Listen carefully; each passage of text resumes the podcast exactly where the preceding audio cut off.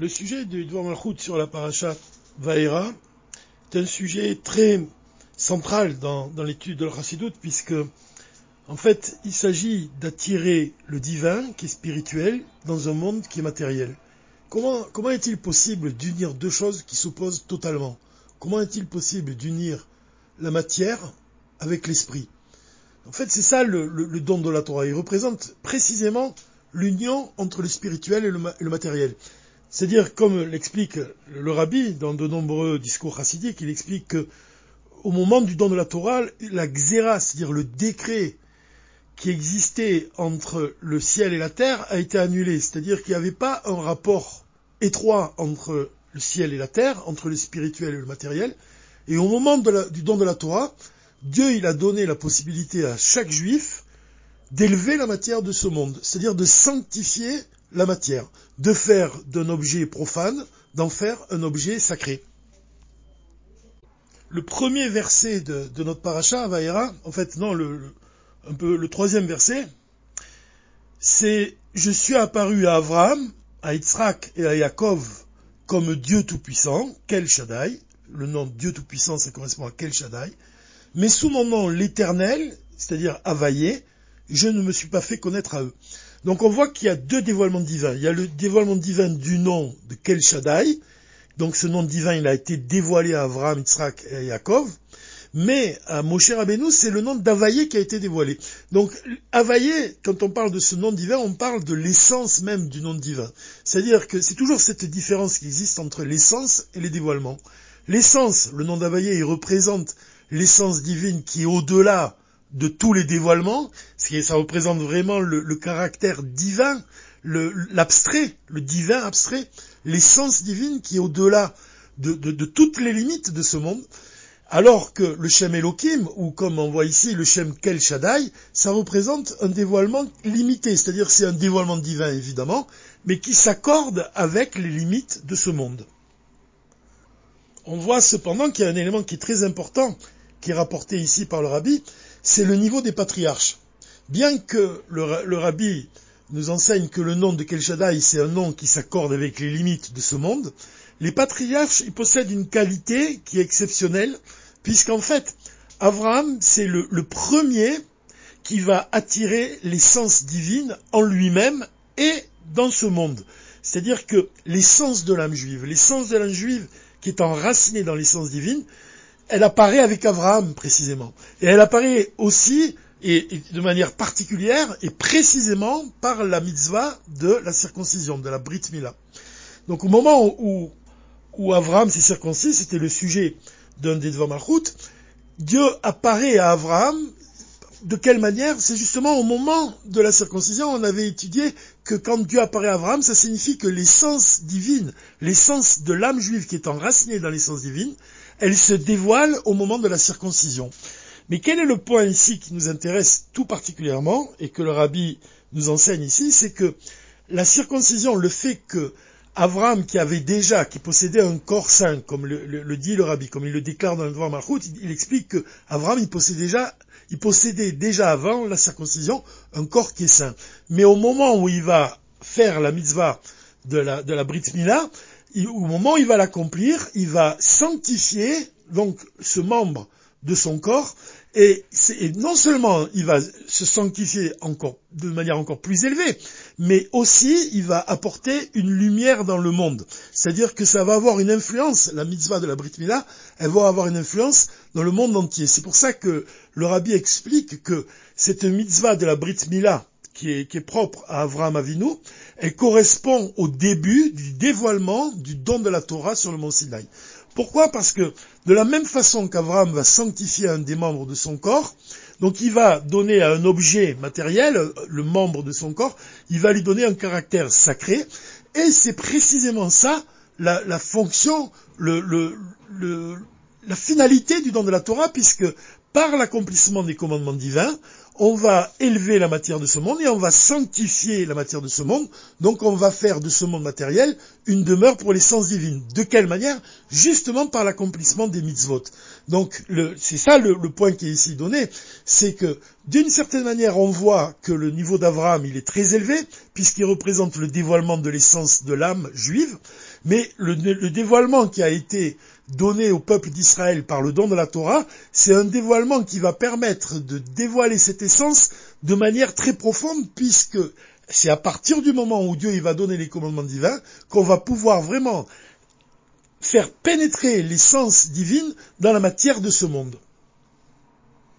Alors on pourrait ici établir un rapport, un lien, et, et dire que, en fait, puisqu'on voit que Avraham Avinu, il va dévoiler l'essence divine en lui-même et dans ce monde matériel, on voit que la fonction d'Avraham Avinu, donc il représente ce dévoilement qui est très élevé, le dévoilement de l'essence de l'âme, et de ce dévoilement découlent des, forces très profondes, en fait, qui sont caractéristiques au peuple juif. C'est la force de Messirou Nefesh, qui découle donc de l'essence de l'âme, mais pas seulement cette force-là de Messirou Nefesh, mais on voit aussi la force de la Emouna. Toutes ces forces-là, la force de la Emouna, la force de Messirou Nefesh, le fait de, faire don de sa propre vie pour sanctifier le nom de Dieu, ça c'est la force de Messirou Nefesh. Et puis la Emouna, donc justement cette, foi profonde qui existe dans le cœur de chaque juif, et le rabbi met l'accent toujours sur le fait que la grandeur du peuple juif, c'est justement d'avoir cette Emouna pure en Dieu, ces deux forces-là découlent de l'essence de l'âme. Donc c'est grâce aux patriarches que les enfants d'Israël, quand ils vont recevoir la, Torah et qu'ils vont devoir accomplir les commandements divins, ils vont devoir dévoiler ces forces-là qu'ils ont reçues en héritage des patriarches. Donc d'une certaine manière, on peut dire que le dévoilement de l'essence de l'âme, donc avec Abraham, Yitzhak et Yaakov, ça correspond vraiment à la tête du peuple juif, c'est-à-dire le niveau le plus élevé, puisque ça correspond à la partie de l'âme qui ne s'habille pas dans le corps et qui est enracinée dans l'essence divine, et, de cette force-là découlent les forces les plus profondes, comme on l'a dit, la force de Messirou Nefesh, et aussi la Emouna. Donc ça, ça représente la tête du peuple juif, vraiment l'essence de l'âme juive, et les enfants d'Israël, avec Moshe Rabbeinu, qui reçoivent le don de la Torah, d'une certaine manière, ça correspond au corps de toute l'assemblée d'Israël. Le corps, puisque le corps, ça, correspond à l'action proprement dite, au fait d'agir, au fait d'accomplir les commandements divins. Donc on voit le rapport qui existe entre la tête et le corps, c'est exactement le même rapport qui existe entre l'essence de l'âme juive et les forces de l'âme qui s'habillent dans le corps, c'est-à-dire l'intellect, les sentiments et l'action.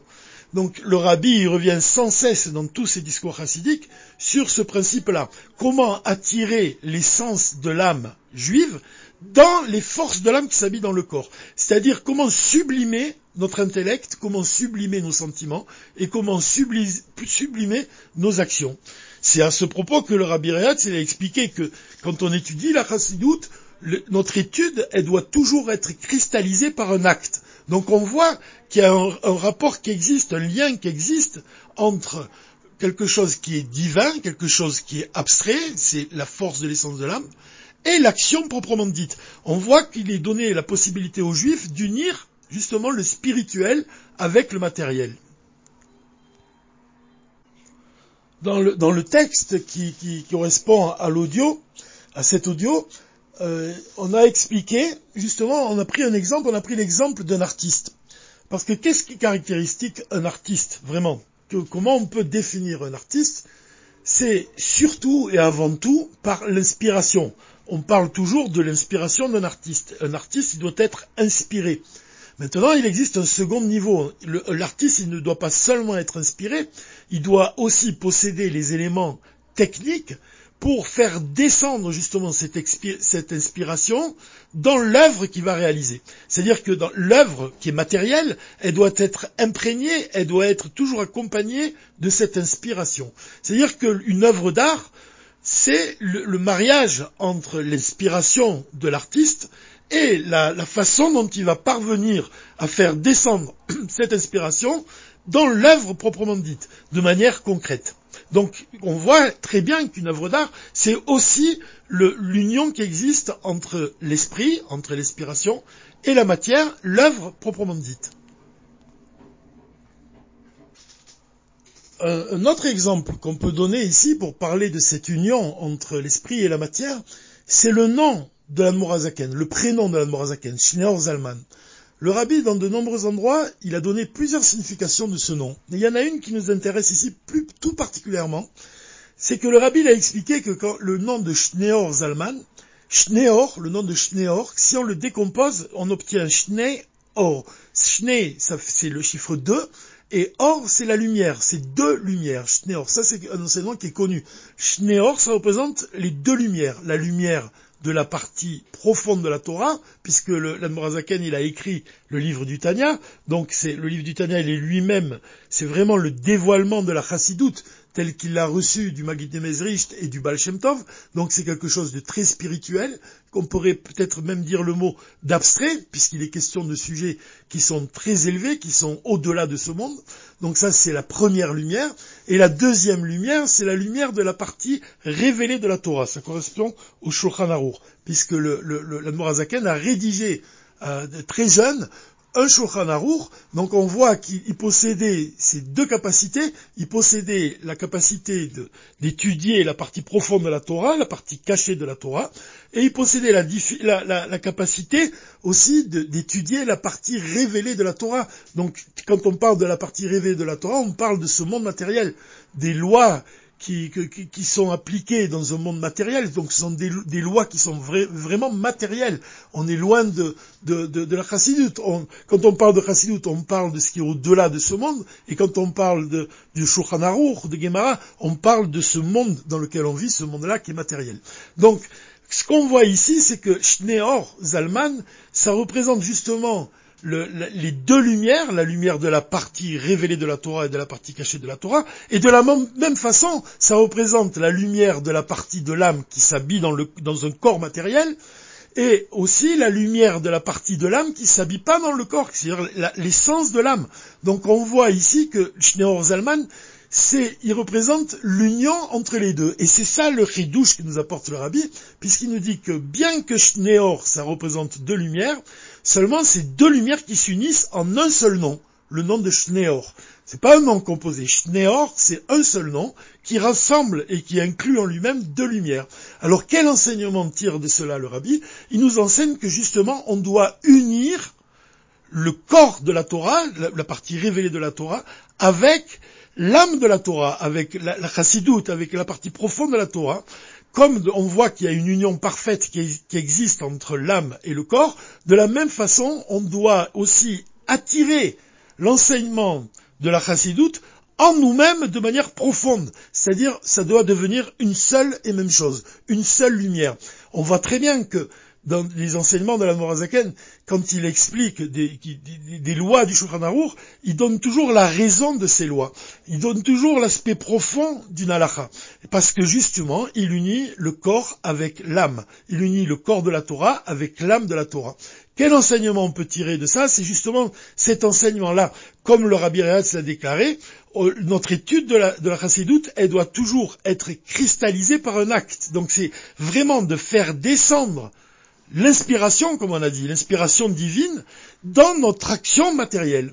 Et c'est pour ça qu'on pourrait dire que de la même façon que l'artiste, il réunit l'inspiration avec la, réalisation concrète de, son travail, la réalisation de l'œuvre, de la même façon, un juif, dans, son service divin, il ressemble aussi à cet artiste.